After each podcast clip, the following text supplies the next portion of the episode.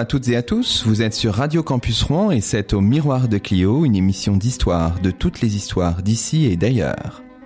À la réalisation Samuel Guerrier, au micro Luc Dérault. L'émission est diffusée pour la première fois le deuxième et le quatrième dimanche de chaque mois entre 10h et 11h. Elle est disponible à l'écoute et peut être téléchargée sur notre page dédiée sur le site de la radio radiocampusrouen.fr. Et vous pouvez réagir au déroulement, au contenu de cette émission en nous retrouvant sur Twitter avec le mot-clé au miroir de Clio.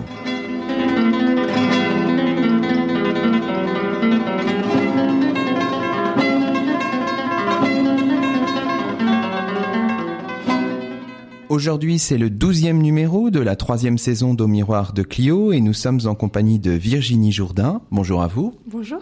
Virginie Jourdain, vous êtes responsable du service de la médiation culturelle aux archives départementales de la Seine-Maritime. Avec vous, nous allons évoquer l'exposition Crimes et châtiments en Normandie, 1498-1939, une exposition qui se tient au pôle Gramont des archives départementales depuis la fin mars et jusqu'au 1er juillet. Alors peut-être d'abord, c'est un peu l'usage dans cette émission. Virginie Jourdain, une petite euh, présentation. Vous dirigez le service de la médiation culturelle aux archives départementales de la Seine-Maritime. Alors qu'est-ce que ça veut dire cette médiation euh, culturelle? Ça regroupe quoi comme, euh, comme fonction? En effet, donc ce sont tous les moyens qui sont mis en œuvre afin de valoriser les archives, euh, nos collections, euh, que ce soit euh, grâce à la préparation de manifestations à destination du grand public, comme des expositions bien sûr, mais aussi des conférences, des colloques.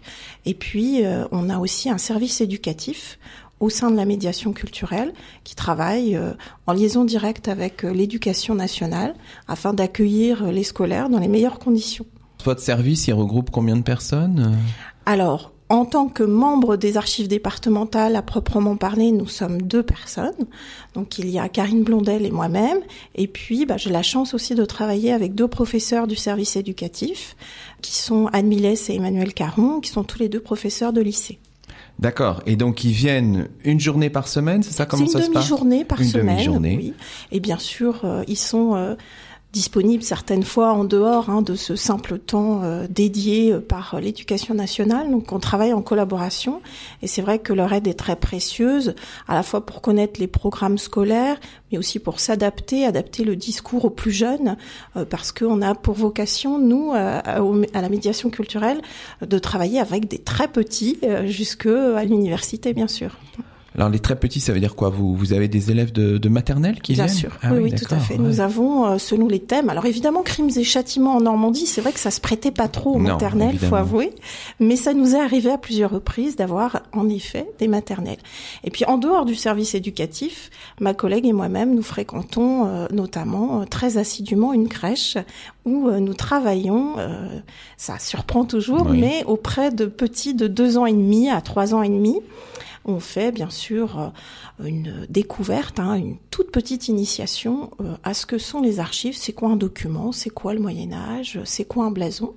Et on fait ça avec beaucoup de travaux manuels, bien sûr, mais c'est très ludique et très amusant. Et on gage que ces enfants, eh bien, ils sauront ce que c'est qu'un document plus tard et qu'ils fréquenteront peut-être les services d'archives. Bon, on commence très jeune, donc. Oui, euh, très très jeune. Et ça, c'est avec une crèche de, de, de Rouen, de l'agglomération Oui, tout à fait. C'est la crèche Croque-Bisous, c'est très mignon, de, de Rouen. D'accord. Et vous avez vocation à étendre ça à d'autres Alors, on, ou... on aimerait tellement étendre, mais effectivement, ce qui nous manque, c'est euh, le personnel, bien, voilà, oui, oui, tout d'accord. à fait. C'est une initiative évidemment très très originale. Alors dans votre euh, dans votre service, vous avez aussi la charge de, de préparer des expositions. Vous le faites régulièrement en fait, hein, chaque année. Oui, tout à fait. On prépare euh, en moyenne deux expositions par an.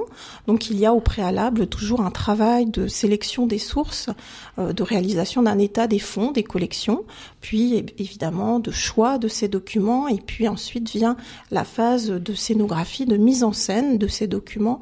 On prend toujours le soin de penser au public qui viendra voir ces expositions à la meilleure façon de leur transmettre, euh, eh bien, euh, la thématique hein, qu'on a qu'on a souhaité évoquer.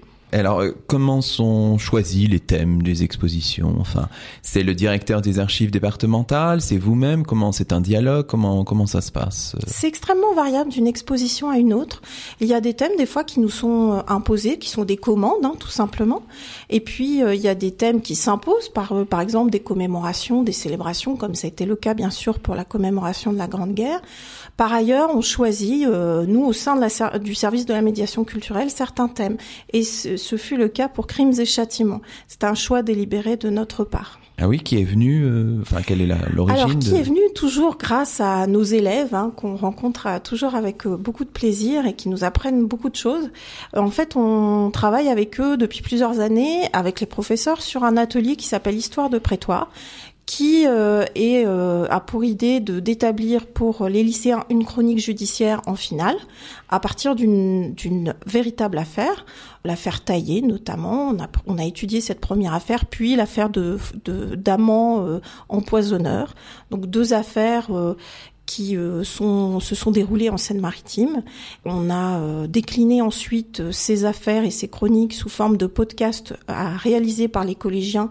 On réalise avec eux des espèces de jeux de rôle hein, qui s'adaptent à leur âge. Tout au fil de ces, de ces ateliers, on a découvert combien le sujet, alors d'une part, les passionnait, et puis suscitait tellement de questions qui pouvaient sans doute avoir une résonance pour tous les citoyens. Et on s'est dit que du coup, il fallait offrir cette exposition et euh, une vision de ces collections au grand public. Donc c'est une exposition qui est vraiment partie du bas là en fait. Hein. On pourrait dire ça. Enfin, je veux dire des élèves, de leurs envies, etc. Et, ensuite, c'est euh, exactement ça. En fait, on est parti d'un travail concret sur des documents. D'accord. Bon, très bien. Alors vous-même, vous êtes euh, de formation, enfin vous êtes archiviste de formation, c'est ça hein? Oui, c'est ça. En fait, j'ai réalisé un, un travail euh, au sein de l'université de Haute-Alsace. Donc j'ai eu un DESS. Donc c'était. C'est une université connue pour ça, hein, Mulhouse. Hein, oui, c'est en fait une des plus anciennes universités à avoir créé une formation archivistique distincte bien sûr de l'école des chartes, destinée à former notamment des attachés de conservation du patrimoine spécialisés dans les archives. D'accord. Et vous travaillez aux au sein des archives départementales depuis déjà euh, plusieurs années Alors j'ai commencé ma carrière euh, en travaillant surtout sur les archives d'entreprise. Euh, C'était une première spécialité. J'ai travaillé notamment euh, pour une compagnie maritime, la CGM, puis dans une association avraise, l'association French Lines, qui s'occupe de patrimoine maritime. Et puis j'avais aussi eu l'occasion de travailler au CERAR, auparavant à Mulhouse, qui était un centre assez original en France puisqu'il s'occupait de la sauvegarde d'archives d'entreprise, mais sous forme d'une association privée. D'accord. Donc vous aviez déjà une palette d'expériences. Et là, au sein des archives départementales de la Seine-Maritime, pour présenter un petit peu euh, les fonds, on a des fonds extrêmement divers, extrêmement riches, hein, il faut quand même le dire. C'est un dépôt euh, départemental quand même très riche par rapport à d'autres. Euh. C'est effectivement un des dépôts les plus riches en termes de alors de quantité d'archives, hein, puisqu'on à plus de 61 km euh, de documents, donc euh, c'est considérable, mais aussi on peut, on peut le dire en termes de qualité euh, des fonds rassemblés, puisqu'on a des fonds d'abbaye qui sont extraordinaires, et on a notre premier document conservé dans nos, dans nos collections qui date de 863. Donc ça en fait effectivement un des fonds les plus riches parmi les archives départementales en France. Et notamment dans ces fonds, il y a pas mal d'archives judiciaires. Hein oui, parfois anciennes. Oui, ce sont des fonds très volumineux. On a euh, notamment le fonds du Parlement de Normandie, mhm. euh, et puis divers fonds, bien sûr, de, de haute justice euh, seigneuriale. effectivement, ce sont des fonds qui sont très volumineux parce que la procédure sous l'ancien régime, notamment, elle est essentiellement écrite. D'accord. Donc elle produit, on va le voir tout de suite. Elle produit énormément de documents. Beaucoup de production. Donc ce qui explique la, la richesse de, de ce fonds. Vous l'avez dit, cette exposition que vous organisez, je crois qu'elle a été ouverte le 29 mars ou quelque chose comme ça, voilà. Donc c'est relativement récent. Porte sur crime et châtiment en Normandie. Alors pourquoi ces dates euh, extrêmes euh, Fin 15e 1939, qu'est-ce qui vous Alors a motivé? on a choisi 1498 parce que c'est la date d'une ordonnance qui réorganise la procédure criminelle, tout simplement, qui euh, aussi donne lieu à des documents qui sont assez enfin plus compréhensibles pour le grand public puisqu'ils sont pour l'essentiel en français. Et puis, euh, par ailleurs, on a choisi d'arrêter en 1939 parce qu'on évoque euh, l'exécution d'un jeune homme, euh, le dernier mineur exécuté en France. donc, ça a eu lieu à Rouen en 1939 et c'était un jeune Avray qui avait commis un double assassinat. Alors revenons peut-être d'abord sur le, sens des mots, hein, parce que il y a crime et châtiment, mais euh, il faut peut-être revenir sur le sens du mot crime, hein, qui n'est pas du tout le même sous l'Ancien Régime, euh, alors qu'aujourd'hui, bon, juridiquement, c'est un petit peu encadré. Le crime, bien sûr, c'était pas du tout le cas dans l'ancien temps, dans l'ancienne justice, euh, Virginie Jourdain. Non, en effet, aujourd'hui, c'est vrai que le crime, il désigne les infractions les plus graves, hein, que sont les assassinats ou les viols. Sous l'Ancien Régime, le crime, c'est un mot qui est utilisé assez tardivement, et surtout, il est employé, mais de la même manière que d'autres termes, on emploie beaucoup aussi les termes de vilains faits, de méfaits, de vilaines œuvres, euh, qui désignent euh, eh bien euh, des, des, des, méfaits qui pour nous ne sont pas aujourd'hui forcément catégorisés de cette façon. C'est-à-dire que par exemple, sous l'Ancien Régime, le vol avec récidive, que vous ayez volé quoi que ce soit d'ailleurs, si c'est 12 torchons, c'est pareil, est passible de la peine de mort. Donc le vol est extrêmement grave. L'hérésie, la sorcellerie, bien sûr, sont euh, des crimes qui sont euh, passibles du bûcher. Par ailleurs, euh, l'avortement, dans le temps, est resté longtemps un crime pénalisé, y compris sous le régime de Vichy, bien sûr. Mais on voit très bien que la notion de crime, elle est extrêmement variable dans le temps, et que ce qu'on entendait comme crime auparavant ne l'est pas forcément aujourd'hui, et vice versa. La fixation du terme, elle est donc très récente, c'est c'est 20e siècle, ou est-ce que déjà dès le XVIIIe siècle, je pense au traité du juriste italien Beccaria, il y a un effort pour euh, hiérarchiser les délits, les crimes, enfin faire des distinctions? Alors euh, Beccaria, oui, préconise en fait euh, des, une proportionnalité en fait de du délit avec la peine. Euh, elle viendra un peu plus tard et on peut dire que c'est plutôt au 19e siècle qu'on rencontre vraiment cette proportionnalité. D'ailleurs, on pourrait dire même que c'est après-guerre que le terme de crime dans son acception actuelle a été entériné en fait, puisque comme je vous disais, l'avortement a été considéré comme un crime pendant le régime de Vichy. D'accord, d'accord. Donc euh, là, il faut bien avoir ça en tête, c'est-à-dire que euh, la notion de crime, elle est, euh, elle est flottante, quoi, un petit peu. Elle n'est pas strict, aussi strictement encadrée qu'on pourrait le croire. Ça, je pense que c'est c'est très important. Et la notion de châtiment, c'est une notion qui implique à la fois, qui a une dimension à la fois corporelle et morale. Hein. C'est oui, tout à fait. Euh, le châtiment, euh, ce n'est pas, euh, sous l'Ancien Régime, ce n'est pas l'enfermement, la privation de liberté forcément, qui est le châtiment suprême, comme on peut l'entendre aujourd'hui. la prison, comme peine, cela intervient uniquement après la Révolution. La prison, au départ, vous, vous êtes enfermé souvent en attente de votre procès, mais vous allez recevoir un châtiment à l'issue de la condamnation qui va vous marquer dans votre corps. Il y a la dimension de la souffrance hein, qui est très importante, comme une expiation sans doute, qui est très importante sous l'Ancien Régime. C'est ça, ça ça marque un peu, ça identifie l'Ancien Régime, oui, la dimension corporelle. Avec la Révolution, l'Empire et puis le 19e siècle, on, change de dimension. Oui, d'ailleurs, euh, après la Révolution, la guillotine arrive et euh, elle a pour but d'éviter la souffrance inutile aux condamnés. Donc on voit même que jusque dans la peine de mort, cette notion de souffrance, elle, elle est abandonnée. Oui, d'accord. Bon, bah écoutez, on va rentrer dans le détail de l'organisation de la justice, de la procédure sous l'Ancien Régime, juste après une première pause musicale. Et c'est vous qui avez fait la programmation musicale de cette émission, Virginie Jourdain. Et on va entendre tout de suite Les Grilles, un titre de Romain Didier sur Radio Campus Rouen.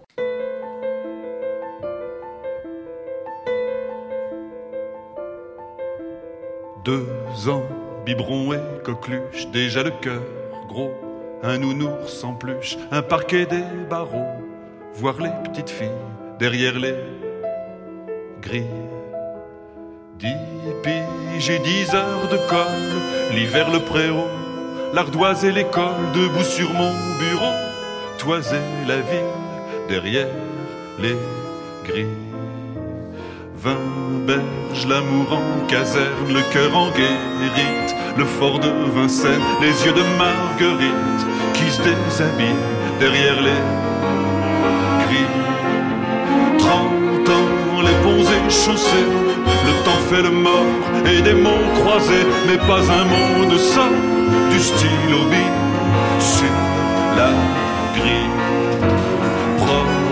Province, Paris, quarantaine, un mot majestueux et un autre à freine, les reflets de ses yeux qui jouent au billes derrière les grilles. Fait qu'en 60 ans retraite, des sardines grillées, des rires des arêtes et l'odeur des marais qui s'éparpillent sur une grille.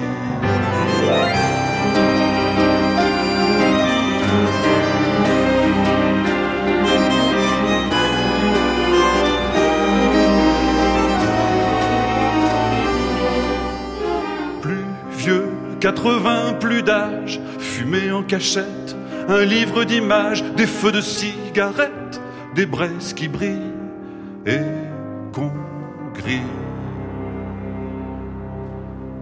Mille ans, des graviers, des pas, le vrai, la faux, la terre en repas, et devant un caveau, toute la famille, derrière une grille.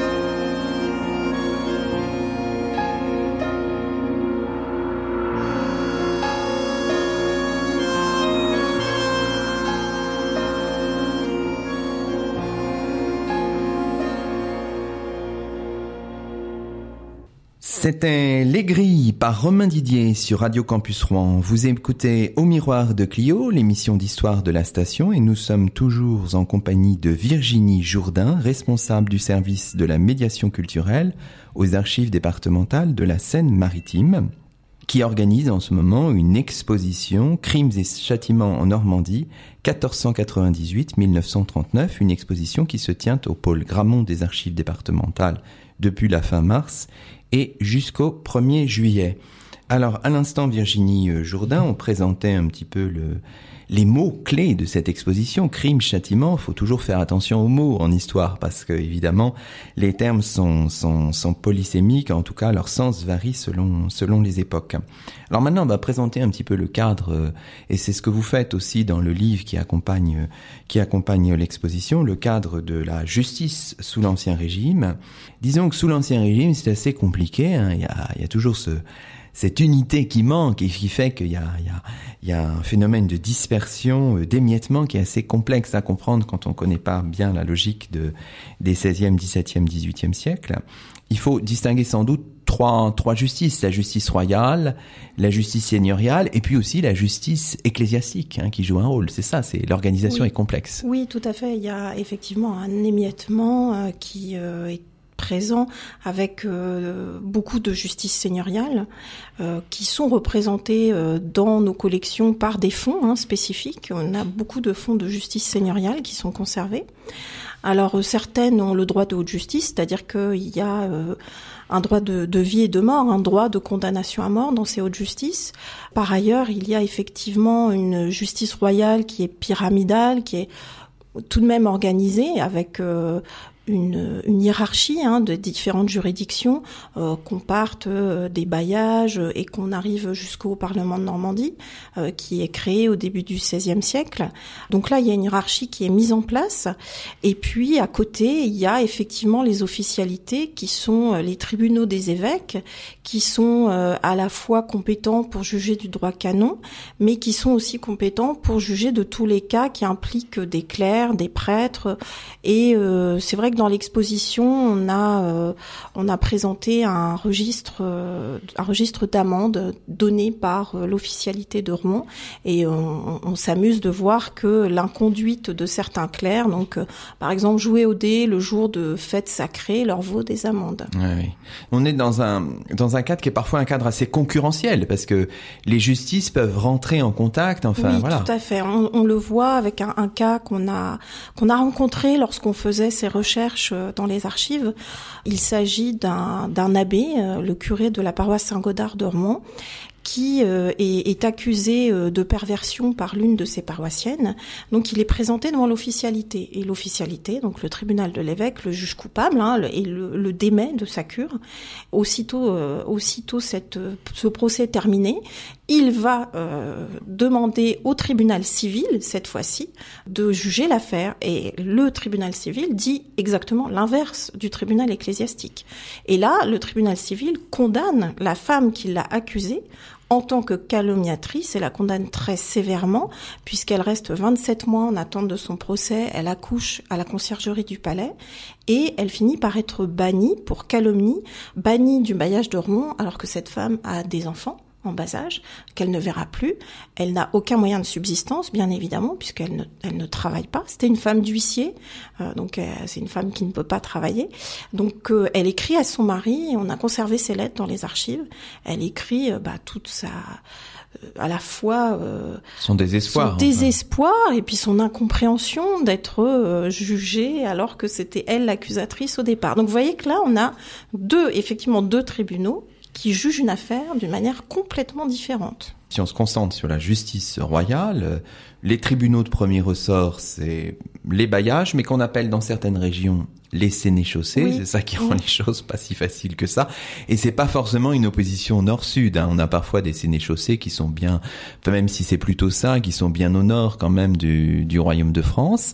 Et puis on fait appel au Parlement. Et puis au sommet de la pyramide judiciaire, il y a quand même le Conseil du roi, donc c'est une organisation complexe. Oui, bien sûr. Mais pyramidale, comme vous l'avez dit. Oui, et c'est vrai qu'on a retrouvé beaucoup d'exemples de ce qu'on appelle la justice retenue, c'est-à-dire que le roi peut à tout moment intervenir dans toute affaire, et on a des exemples qu'on a présentés notamment dans l'exposition, euh, que ce soit des lettres de cachet, par exemple, où le roi décide de l'enfermement d'une personne, mais bien sûr sans motiver hein, cette demande d'enfermement. Et à l'inverse, on a présenté euh, des lettres de rémission où euh, le roi gracie euh, une personne sans non plus avoir à justifier ce, ce, recours en, en, plein procès. Donc il peut à tout moment, au cours de la justice, intervenir, le roi, et c'est en exerçant cette justice retenue. C'est l'idée que le, le, le roi est source de toute justice de toute façon, c'est la justice retenue par opposition, par distinction avec la justice qu'il délègue à d'autres, la justice déléguée. Voilà, c'est ça qu'il faut qu'il faut comprendre. Alors peut-être aussi pour les pour les Rouennais avoir en tête que le le Parlement siégeait euh, dans un bâtiment qui est bien connu. Hein, de... Oui, le palais de justice, l'actuel palais de justice, tout à fait. Mm. Qu'il faut aussi peut-être visiter au moment des journées du patrimoine. L'intérieur ah est, intéressant, hein, je pense. Notamment cette fameuse salle des, des pas perdus. Si on regarde justement ce Parlement de Rouen, vous aviez une, une une chambre spéciale vouée aux affaires criminelles. Hein. Oui, en effet, il y a une distinction entre les procès ordinaires et extraordinaires, et les procès extraordinaires, donc aux criminels, sont jugés dans euh, la chambre de la tournelle. Donc on expose d'ailleurs dans l'exposition le premier livre de la Tournelle, euh, qui date donc euh, de la toute fin du XVe siècle et qui a une lettrine ornée. Donc c'est un des rares documents ornés euh, dans toute la matière judiciaire qu'on a pu trouver, parce qu'en en règle générale, tous ces documents judiciaires, ce sont des documents qui ne sont pas esthétiquement, c'est pas c'est pas joli les documents judiciaires, c'est pas beau, c'est pas orné, c'est plutôt très sec et très froid. Mais là, on a un registre qui comprend une lettrine ornée. Alors, dans cette masse documentaire, parfois, on retrouve des sacs de procédures qui ont donné euh, les formules qu'on connaît. L'affaire est dans le sac. Hein. Oui, tout à C'est vraiment, vous allez peut-être nous expliquer ça, ça vient de là. Oui, oui, bien sûr. On a retrouvé euh, dans, dans le fond du Parlement, hein, notamment, des dossiers, donc des papiers qui sont conservés à l'intérieur de sacs. Donc c'est comme des sacs de jute, si vous voulez. Et ces sacs euh, étaient comme les, ce qu'on appelle les dossiers aujourd'hui. Hein. Dans une affaire, vous entendez souvent les avocats parler de leur dossier. Eh bien, à l'époque, le dossier, c'est un sac, tout simplement un sac de tissu. Et euh, le sac est ouvert euh, en haut, et donc l'avocat, le, magistrat euh, glisse les, documents à l'intérieur de ce sac. En effet, ça a donné après des expressions populaires qui sont restées. L'affaire est dans le sac parce que ça signifie que l'affaire était terminée, donc c'est une affaire qui est menée à bien. Et puis on a aussi l'expression vider son sac. Hein, lorsque au procès l'avocat sortait les documents, eh bien il vidait le sac de l'affaire. Voilà. c'est amusant. Hein. C'est amusant. Alors ces sacs sont pas si nombreux je pense, dans les collections des archives départementales. Euh, il y a peu de sacs qui nous sont restés dans l'état actuel, c'est-à-dire avec les documents à l'intérieur. Par ailleurs, on a retrouvé quelques sacs, mais vides. Donc évidemment, ça a beaucoup moins d'intérêt. Euh, néanmoins, il y, a, il y a, quelques articles dans le fond du Parlement, comme je vous disais, euh, qu'on garde précieusement en l'état actuel. C'est pas si fréquent que ça, même dans les autres euh, dépôts. Enfin, on en trouve dans tous les dépôts, on en trouve quelques-uns. Voilà, voilà, évidemment, avec le temps. Euh. Oui. regardons un peu maintenant les, les, les différentes phases euh, judiciaires. Alors, ce que vous expliquez bien dans le dans le catalogue, on le voit aussi dans dans l'exposition, c'est que l'aveu est très très important. C'est ça qui est euh, comment dirais-je, qui est la preuve la plus la plus tangible pour pour la justice d'ancien régime. Hein, oui, exactement. L'aveu c'est considéré comme euh, la preuve suprême. En même temps, on peut comprendre, euh, étant donné qu'il n'y a pas non plus les moyens d'investigation énormes que l'on possède aujourd'hui, donc l'aveu est tout à fait considéré comme la preuve suprême. Et d'ailleurs, l'aveu est recherché par tous les moyens, y compris, y compris la question ou la torture. Ce qu'on appelle la question, c'est la, torture, et on en fait un usage euh, régulier, Virginie Jourdain. Oui, un usage régulier. Il est encadré, hein, bien sûr. Il ne faut pas croire qu'il est complètement abusif et arbitraire, bizarrement, euh, à nos yeux. Il est très encadré, très légal. Le recours à la question est possible dans deux cas uniquement, et uniquement pour des crimes passibles de la mort. Bien évidemment, comme je vous disais tout à l'heure, les crimes passibles de mort, ça peut être un vol avec récidive. Donc on n'est pas tout à fait dans les mêmes notions qu'aujourd'hui. Euh, néanmoins, donc il y a deux cas, c'est euh, la recherche de l'aveu, et puis la recherche, une fois que vous êtes condamné, euh, la recherche de complices. Donc il y a deux possibilités de questions, la question préalable et la question préparatoire. Les pratiques de torture varient d'une région à l'autre dans l'Ancien Régime privilégie certaines pratiques par rapport à d'autres. Euh, oui, c'est ce qu'on a observé. Euh, on a observé notamment qu'à Paris, on utilisait les brodequins pour compresser les jambes et beaucoup l'eau, c'est-à-dire qu'on noyait littéralement les, les personnes accusées, euh, torturées, en leur faisant absorber énormément d'eau. En revanche, au Parlement de Normandie, on a vu que les moyens de torture employés étaient les grésillons. Alors les grésillons, ce sont des tenailles qu'on vous applique sur les pouces et on vous soulève de terre, ce qui fait que vous avez les membres, euh, les pouces brisés. Et dans beaucoup de documents, on retrouve cette mention euh, d'accusés qui ont les pouces littéralement brisés et qui d'ailleurs ne peuvent signer parce qu'on doit signer en fait son procès verbal consigné par un huissier. Et la documentation qu'on a, ce sont des, des, procès-verbaux qui racontent tout ça Oui, des procès-verbaux extrêmement précis, extrêmement décrits, donc qui font dans certains cas plusieurs pages, car l'huissier euh, n'hésite pas à noter le moindre cri, la moindre parole prononcée par l'accusé il ne va pas retenir uniquement ses aveux, il va retenir aussi les appels à l'aide, les euh, miséricordes, au secours, etc. Il va tout consigner. Et on a vu que dans certains cas, les séances de torture durent extrêmement longtemps. Euh, on a par exemple noté une séance qui durait jusqu'à euh, plus de 6 heures. Ah oui c'est considérable. Alors évidemment, il va y avoir quand même un combat pour l'abolition de la torture au siècle des Lumières, hein, euh, oui, bien sûr. Peu à peu, en fait. Peu à peu, hein. peu, à peu des esprits euh, éclairés, je dirais, se, bah, se, se révolte hein, contre ces pratiques et essaye de montrer de manière très concrète hein, que, après tout, la torture, si elle est, euh, disons, négative sur un plan moral, elle n'est aussi euh, sans doute pas utile, tout simplement parce que euh, on relève, et les encyclopédistes hein, notamment relèvent en, en, citant Montaigne, que bien sûr, si un homme est robuste, il peut très bien être coupable, mais passer la torture. Donc il y a bien sûr des, des raisons morales à cette condamnation, mais on on, va argumenter aussi sur le fait que ça n'apporte rien finalement à la procédure. C'est inutile. C'est inutile, oui. C'est intéressant parce que là, j'y pense tout d'un coup. On retrouve un peu ces espèces de raisonnements quand on a eu pour euh, l'abolition de la peine de mort. Enfin, il y a des arguments pour dire, de toute façon, la peine de mort, ça, c'est inutile aussi. oui, tout à fait. Alors, moi, ce, qui m'a beaucoup frappé dans les recherches que l'on a effectuées, c'est le nombre de crimes. Euh, qui est très important en quantité sous l'Ancien Régime tout de même, alors qu'on voit que les châtiments euh, sont de nature à dissuader les criminels. Et pourtant, euh, on ne note pas une corrélation entre les châtiments appliqués et le nombre de crimes. Donc c'est sans doute la preuve statistique que euh, une condamnation extrêmement sévère n'entraîne pas une baisse des crimes commis. Oui, oui, en tout cas, ça incite euh, vraiment à, à réfléchir. Alors, si on regarde maintenant les moyens de l'investigation, les moyens de la police, vous l'avez dit tout à l'heure, ils sont euh, relativement limités, hein, les moyens d'enquête. Oui, tout à fait. Il y a d'abord l'enquête sur sur place. Hein. Ça commence comme ça. Le lieutenant criminel du bailliage, il va se rendre sur place et bah, ce qu'il va faire avec ses moyens, c'est surtout auditionner les premiers témoins, relever des indices tout de même. Dans certains cas, il y a même des plans, des croquis qui sont qui sont dressés assez rapidement plus euh, de manière plus conséquente et systématique à partir du 19e siècle, bien sûr, avant l'apparition de la photographie. On a retrouvé beaucoup de croquis, euh, cette fois-ci euh, très précis, de scènes de crime où les indices sont même numérotés. Donc il y a ça, et puis il y a le croquis, et puis la constatation et l'audition des témoins. Hein, c'est vraiment essentiellement les, les deux. Euh, confrontation entre les témoins. Alors la confrontation, elle va se faire un peu plus tard. Elle se fait euh, dans le cours de la procédure. On a la confrontation entre l'accusé et les témoins. Mhm. qui se fait et l'accusé a la possibilité de révoquer certains témoins. Par contre, il le fait sans voir la nature de la déposition. D'accord, d'accord on a quand même des gens qui essayent d'enquêter, de faire un peu. On a, on a ces, espèces d'indices avant la lettre, ce qu'on appelle les mouches.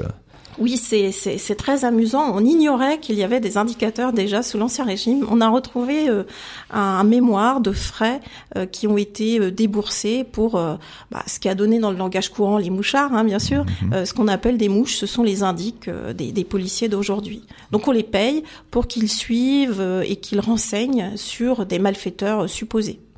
Bon, alors si on regarde maintenant les châtiments à l'époque moderne, donc les peines afflictives et infamantes, on a le blâme, l'amende honorable, le fouet, la flétrissure, les galères, le bannissement, et puis bien sûr, ça va jusqu'à jusqu'aux peines capitales. Donc on a toute une, galaxie de, peines.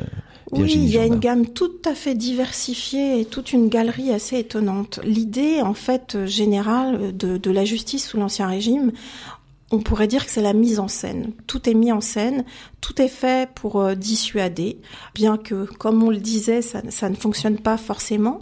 Il y a la confrontation surtout euh, à sa communauté, parce que euh, l'honneur est très important hein, à cette période, et donc on va tout faire pour humilier le, le condamner, l'humilier et le confronter ou voire même l'exclure de sa communauté.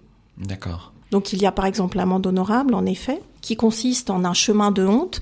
Vous êtes la corde au cou, tenant un cierge dans, votre main, avec une chemise blanche, et vous devez parcourir tout un chemin, sous les colibés bien sûr de votre communauté, en demandant à très haute voix pardon à Dieu, au roi et à la justice. Oui, donc c'est vraiment la scène d'humiliation, quoi. Exactement. Et puis souvent, c'est une c'est une punition qui est euh, avant votre exécution. Je veux dire, ce n'est pas euh, la seule punition que vous allez recevoir. Elle est préalable à votre mort, à votre mise à mort publique, bien évidemment. Ça.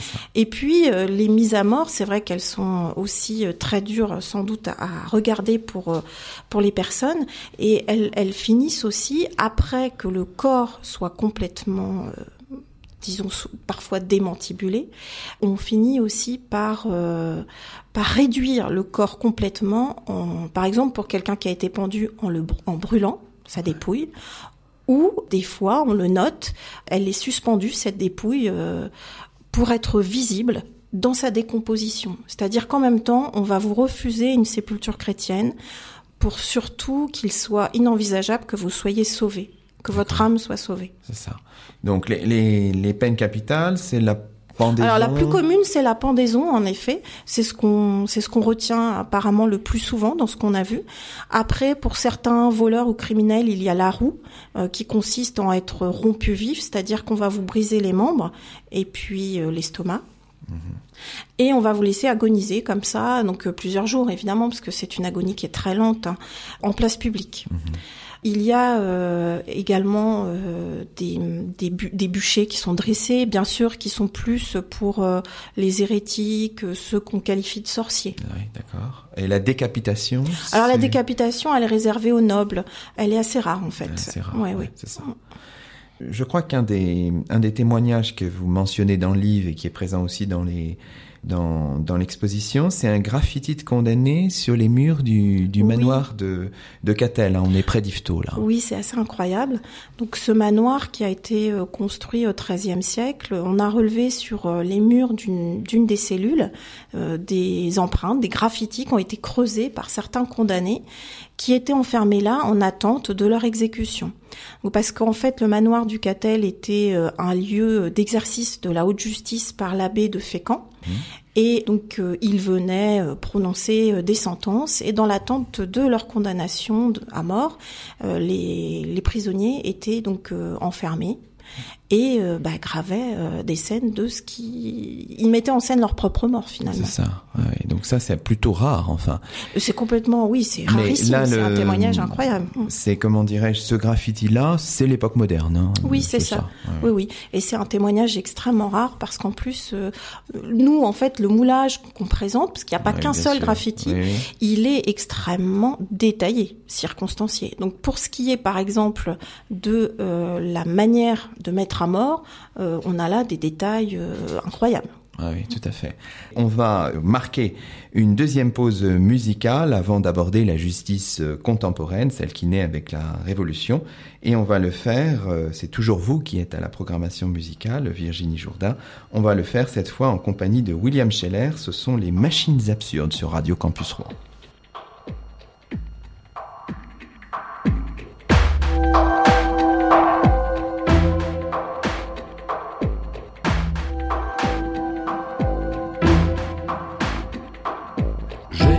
Rêvé un soir de solitude avec exactitude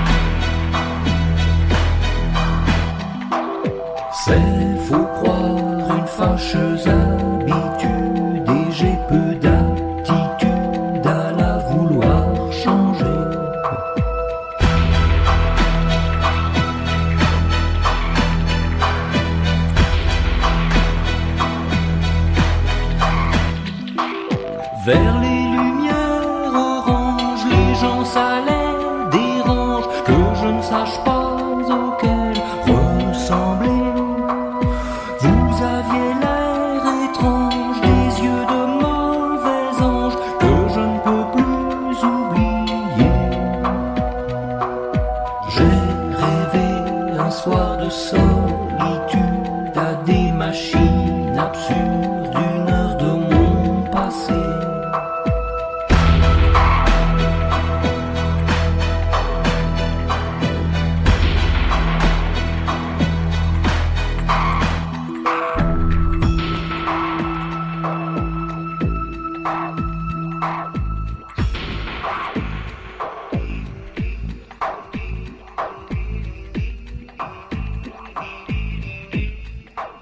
C'était William Scheller sur Radio Campus Rouen. Vous écoutez Au Miroir de Clio, l'émission d'histoire de la station, et nous sommes toujours en compagnie de Virginie Jourdain, responsable du service de la médiation culturelle aux archives départementales de la Seine-Maritime et qui présente une exposition très riche dont on a déjà commencé à parler, Crimes et châtiments en Normandie 1498-1939, une exposition qui se tient au pôle Gramont des archives départementales de la Seine-Maritime jusqu'au 1er juillet 2016.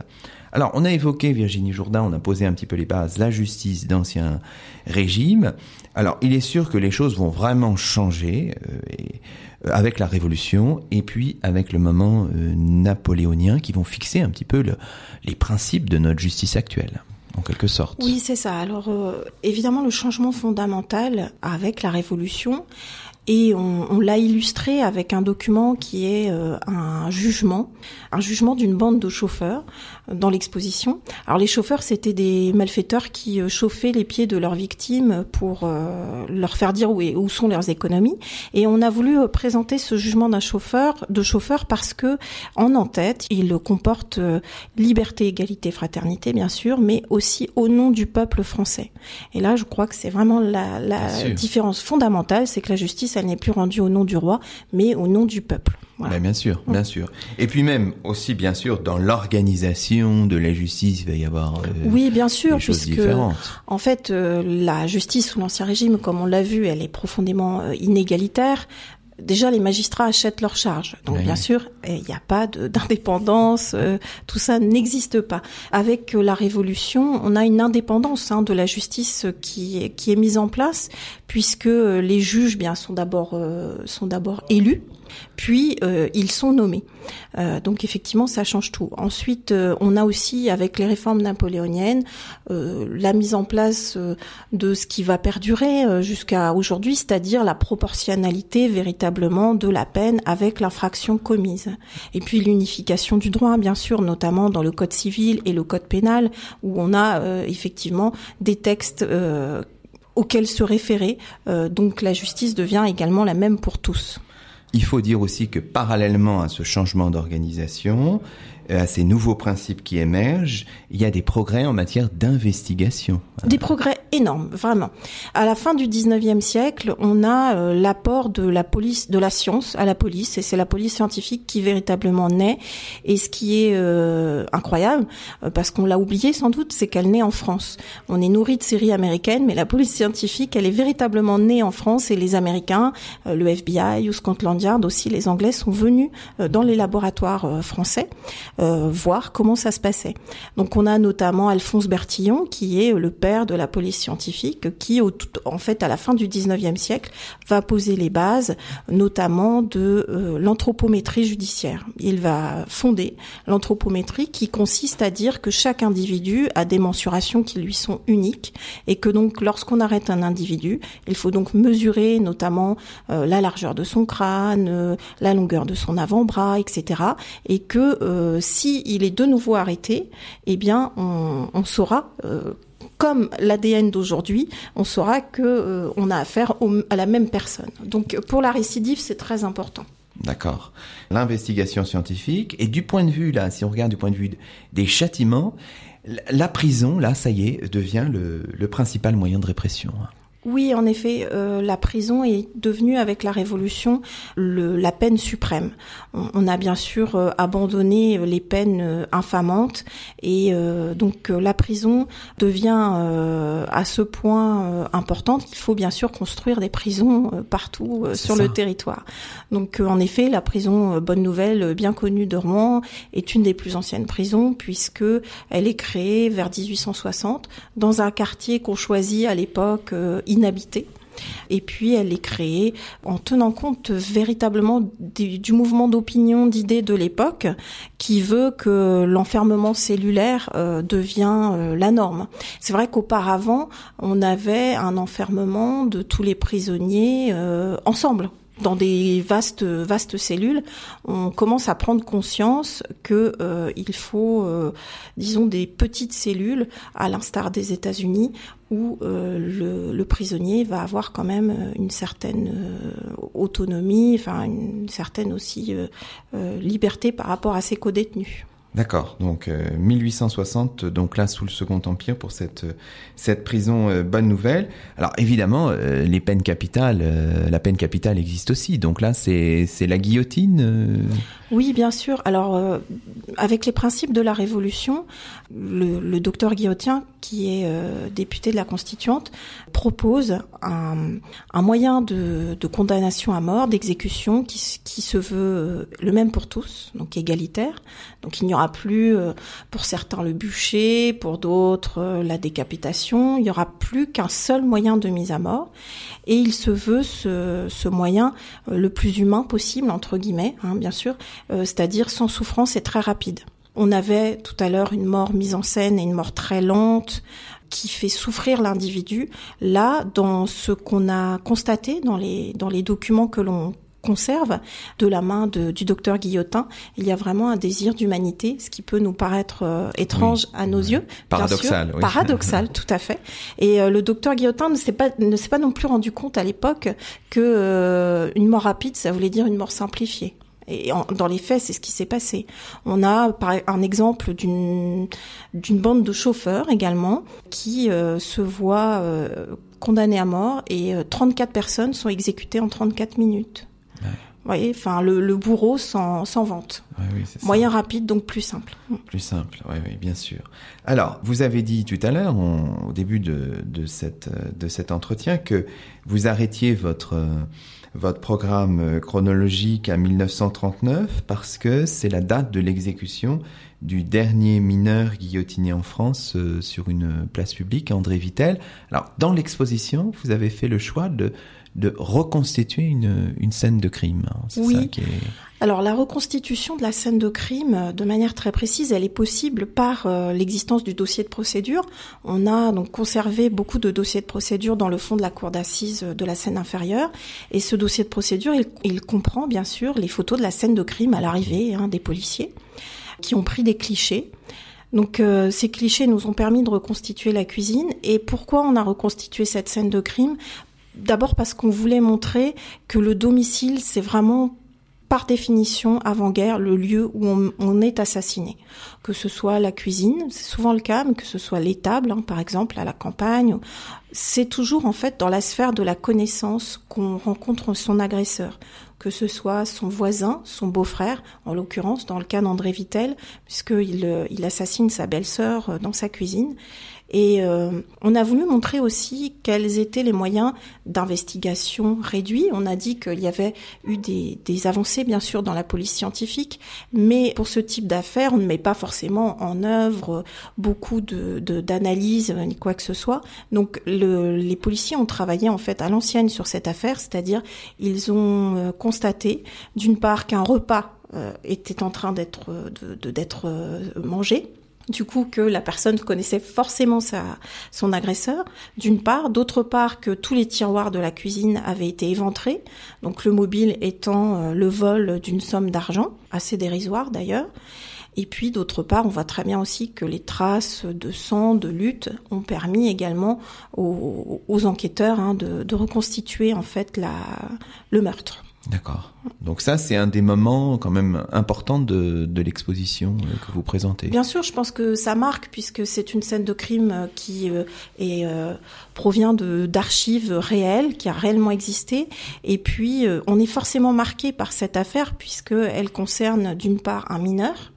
Donc euh, le jeune André Vittel avait 17 ans au moment des faits, et puis il a assassiné donc quelqu'un qu'il connaissait très bien, sa belle-sœur, mais il a assassiné également son neveu, qui était âgé de six semaines en, en partant. Donc effectivement, c'est une affaire qui est quand même très dure. Oui.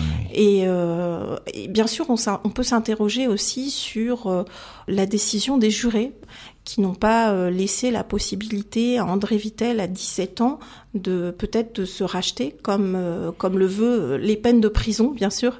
Euh, voilà. Donc donc c'est aussi une incitation à réfléchir tout sur, à fait. voilà, exactement. ça... et ça, ça ça marche en tout cas avec on le constate avec les élèves notamment qui sont déjà venus euh, visiter l'exposition. Oui. Euh, ils ont ils avaient ce matin par exemple ceux que j'ai rencontrés l'âge de, de, de, ce meurtrier. Bien sûr ça ça leur pose évidemment ouais, des, des, tas de questions fait... alors il nous reste euh, quelques minutes. hein.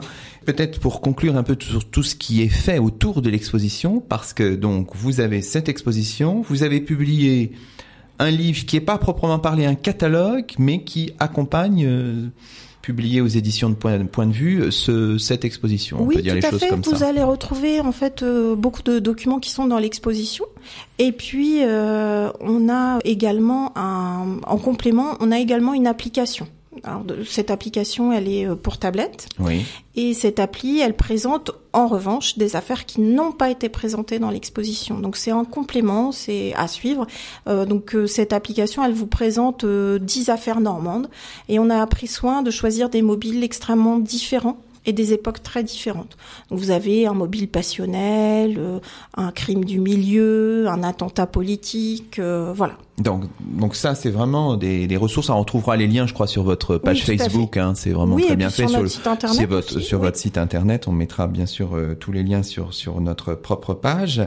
Et puis, alors, vous aviez lancé cette exposition par un petit spectacle qui était tout à fait intéressant. Euh, J'y suis allé, qui s'intitulait Rose et Ferdinand avec la, la comédienne Gaëlle Bidot. Alors, c'était une histoire de deux amants qui étaient pris en flagrant délit d'adultère à Rouen au 19e siècle, qui étaient restitués là sous une forme d'un d'un d'un monologue, mais tout à fait bien bien bien troussé, bien fait, hein, je trouve. Oui, alors ça a été rendu possible donc par euh, Olivier Gosse de la compagnie Arsène parce que nous possédions euh, plus de 45 lettres d'amour qui étaient autant de pièces à conviction qui avaient été saisies par le commissaire de police et qui se sont retrouvées dans le dossier de procédure. Donc à partir de ces 45 lettres d'amour, ces 45 lettres de désespoir, effectivement, on a voulu euh, créer ce spectacle à partir donc de faits complètement réels qui ont quand même valu à Ferdinand, donc l'un des protagonistes, euh, de finir en prison pendant trois mois.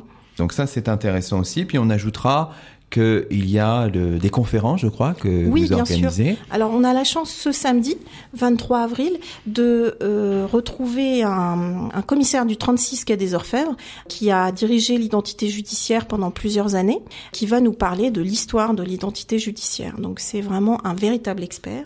Il a couvert euh, beaucoup de d'enquêtes euh, très célèbres et il va nous raconter comment faisaient ses prédécesseurs depuis Bertillon pour réaliser les investigations.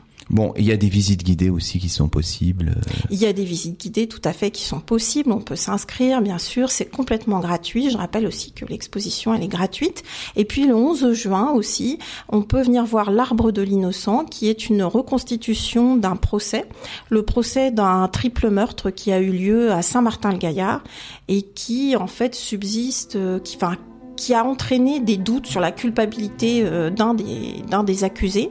Et donc on viendra euh, voter euh, sur le verdict qu'on va, va donner à, cette histoire. Bon, bah, de belles perspectives. Merci beaucoup euh, Virginie Jourdain. Donc on vous recommande hein, de vous rendre au pôle Gramont des archives départementales de la Seine-Maritime pour aller voir cette exposition Crimes et châtiments en Normandie 1498-1939. C'est ainsi que se termine le douzième numéro de la troisième saison d'Au Miroir de Clio. Aujourd'hui nous étions en votre compagnie Virginie Jourdain, responsable du service de la médiation culturelle aux archives départementales de la Seine-Maritime. À très bientôt pour de nouvelles découvertes sur Radio Campus Rouen.